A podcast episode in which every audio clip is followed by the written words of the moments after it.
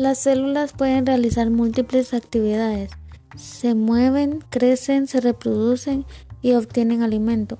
Estas actividades se reducen en tres funciones básicas, relación, reproducción y nutrición, en las cuales se pueden apreciar dos grandes grupos como los unicelulares que pueden ser así solos localizar y capturar su alimento, mientras que los pluricelulares se reparten sus funciones entre diversas células para poder obtener respuestas en su que sean son importantes para la vida biológica tanto del ser humano como para la vida vegetal, ya que gracias a, a estos obtenemos materia y energía necesarias para su mantenimiento.